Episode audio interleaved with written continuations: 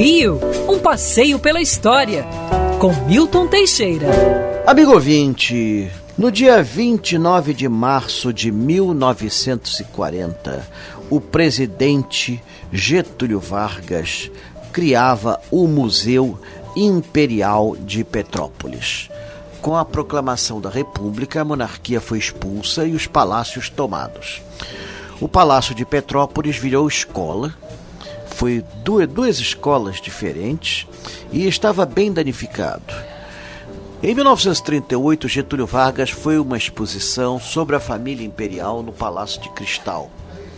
Surgiu então a ideia, veiculada principalmente pelo vereador de Petrópolis, Alcindo de Azevedo Sodré, da criação de um museu.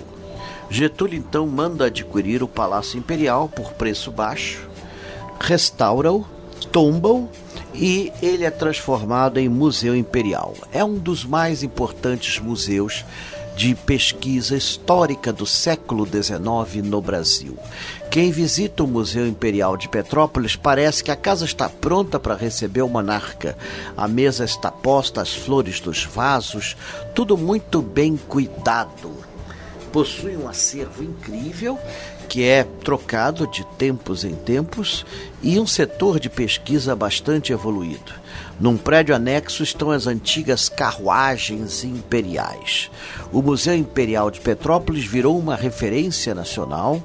Ele é tombado pelo IFAM e subordinado ao IBRAM, Instituto Brasileiro de Museus. Recentemente ganhou equipamentos que permite a visita por deficientes físicos. Nós da Band já visitamos este museu num passeio promovido pelo SESC, num festival de inverno há alguns anos, e foi muito bom. Espero que isso retorne.